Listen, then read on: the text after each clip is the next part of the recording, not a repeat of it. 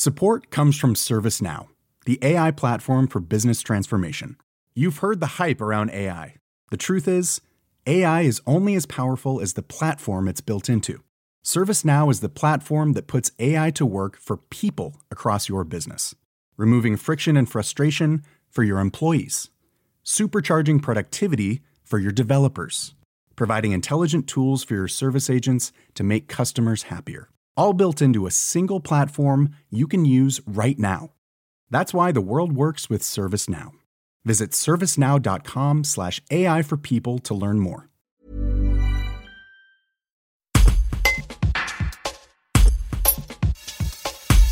Dans un contexte de changement climatique, les stations de sport d'hiver sont en pleine réflexion sur la durabilité de la pratique du ski. Selon l'altitude, l'exposition ou les ressources, est-il pertinent de renforcer les équipements de neige de culture? Fruit d'un travail de recherche de longue haleine mené à Grenoble par Météo France et le CNRS, Clim Snow est un programme élaboré avec le cabinet Dianeige spécialisé dans l'aménagement des stations de montagne. Il permet d'évaluer la fiabilité de l'enneigement en tenant compte de la neige de culture, mais aussi du travail de damage et de déterminer la capacité de chacune des stations à maintenir son exploitation à horizon 2050. Le département de l'Isère avait servi en 2018 de prototype. Samuel Morin, directeur du Centre national de recherche météorologique, détaille la portée du programme Clim Snow. Un reportage d'Antoine Chandelier.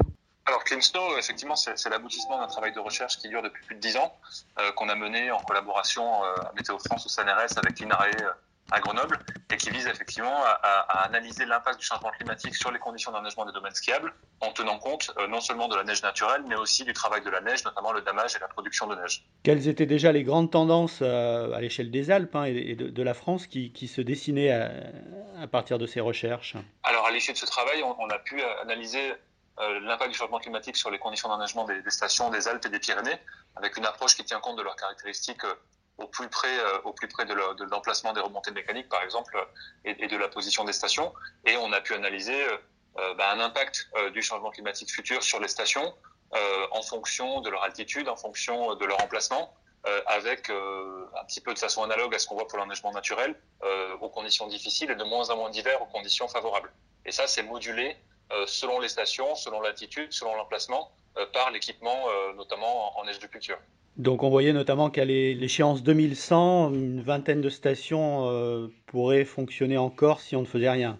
Alors une de nos études qui, analyse euh, l'enneigement futur des stations pour différents scénarios climatiques euh, à l'échelle de l'ensemble des Alpes et des Pyrénées a montré effectivement que dans le scénario de fortes émissions de gaz à effet de serre, ce qui conduisent au plus fort taux de réchauffement euh, au niveau planétaire mais aussi au niveau local, euh, les conditions d'enneigement, y compris en tenant compte de la production de neige et du damage, euh, seraient défavorables euh, voire très défavorable pour la, très grande majorité des stations des Alpes et des Pyrénées à l'échéance de la fin du XXIe siècle, comparé aux situations d'exploitation actuelles.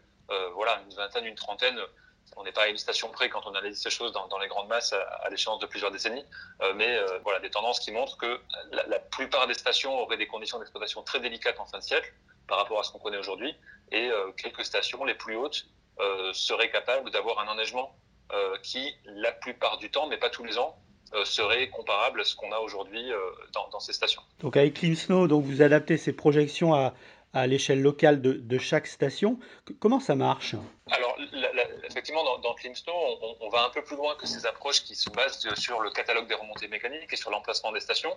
On, va jusqu'à tenir compte, dans le cadre d'un partenariat avec Dianeige et INRAE, on est, dans le diagnostic, mais on est aussi en partie dans le conseil. Hein. Ça, c'est Dianeige qui prend en charge d'ailleurs cette, partie-là au vu de son expertise, d'utiliser l'information beaucoup plus dé détaillée euh, des stations, c'est-à-dire euh, l'emplacement des pistes, euh, les stratégies de gestion, l'emplacement des, des, des, enneigeurs, hein, des, des, canaux à neige, et on, utilise cette information-là pour venir raffiner en fait les informations qu'on pourrait avoir de façon assez systématique, basée sur l'approche qu'on a développée ces dernières années, pour venir zoomer en quelque sorte et prendre en compte les particularités locales des stations et euh, projeter à l'échelle de ces stations, en tenant compte des différentes orientations stratégiques des stations, quelles seraient les conséquences du changement climatique sur les conditions d'enneigement, et donc euh, bah, orienter ou aider à, orienter ou à, délibérer ou à analyser euh, bah, les stratégies d'adaptation euh, à mettre en œuvre pour bah, limiter l'ampleur des dégâts du changement climatique dans ces stations et euh, voir quelles sont les pistes les plus favorables pour leur développement. Ça pourrait inciter ou pas une station à,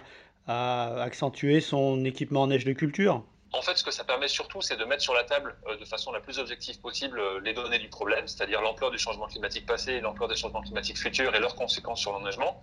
Et ça permet d'initier un dialogue en fait auprès des acteurs de la station, à la fois les collectivités, les exploitants, les socioprofessionnels et puis euh, les associations et, les autres acteurs de, de ces territoires-là. Euh, pour euh, bah, analyser justement quelles sont les conséquences de tel ou tel choix stratégique, notamment voilà renforcer ou pas l'équipement en agriculture ou euh, au contraire dans certaines situations envisager l'abandon d'un secteur de domaine skiable qui est déjà jugé aujourd'hui délicat à maintenir et qui n'a pas forcément une très forte valeur ajoutée touristique. ça, c'est des choses qu'on peut faire grâce à, ce, produit, à ce service, et qui permet ensuite à toutes les parties prenantes bah, de disposer de ce regard-là et surtout de délibérer, de discuter entre elles en vue de, trouver euh, une solution qui soit la plus convenable possible pour tous. Donc, euh, donc Climsnow ne, dit pas ce qu'il faut faire. En revanche, elle permet d'éclairer différents choix, différentes stratégies et de permettre aux acteurs de se, prononcer sur leurs intentions de façon la plus informée possible. Quelles sont les, stations ou les territoires qui ont déjà adopté le, système et qui vous qui vous ont fait confiance?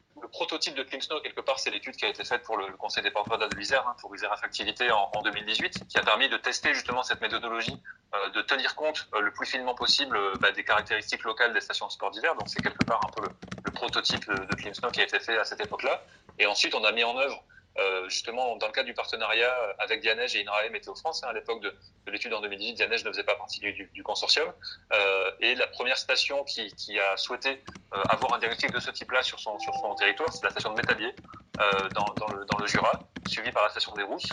Et puis ensuite, il y a eu des déclinaisons euh, à la fois euh, dans les Pyrénées et puis dans les Alpes du Sud où on applique la méthode Climsnow de façon la plus générique possible, hein, puisqu'il faut traiter plus de 40 stations de l'ensemble des Alpes du Sud avec cette méthodologie-là, en faisant remonter l'information le plus finement possible de la part des stations pour justement permettre, là en l'occurrence à la région, la région sud, de disposer d'une vision d'ensemble de l'impact du changement climatique sur les conditions d'exploitation des stations pour l'activité sport d'hiver et euh, bah, contribuer aux réflexions stratégiques sur l'évolution touristique euh, dans les Alpes du Sud. Et puis il y a quelques stations euh, maintenant, notamment les stations de la Drôme, qui sont en cours de en cours d'analyse, donc y compris sur des domaines nordiques, et puis des stations dans les Alpes du Nord. Je dois dire que les Alpes du Nord sont, à part, à part l'Isère, finalement le territoire sur lequel il y a aujourd'hui le moins de demandes, mais ça commence à venir. Imagine the softest sheets you've ever felt. Now imagine them getting even softer over time. That's what you'll feel with Bowl and Branch's organic cotton sheets. In a recent customer survey, 96% replied that Bowl and Branch sheets get softer with every wash. Start getting your best night's sleep in these sheets that get softer and softer for years to come. Try their sheets with a 30-night guarantee. Plus, get 15% off your first order at bowlandbranch.com. Code BUTTERY. Exclusions apply. See site for details.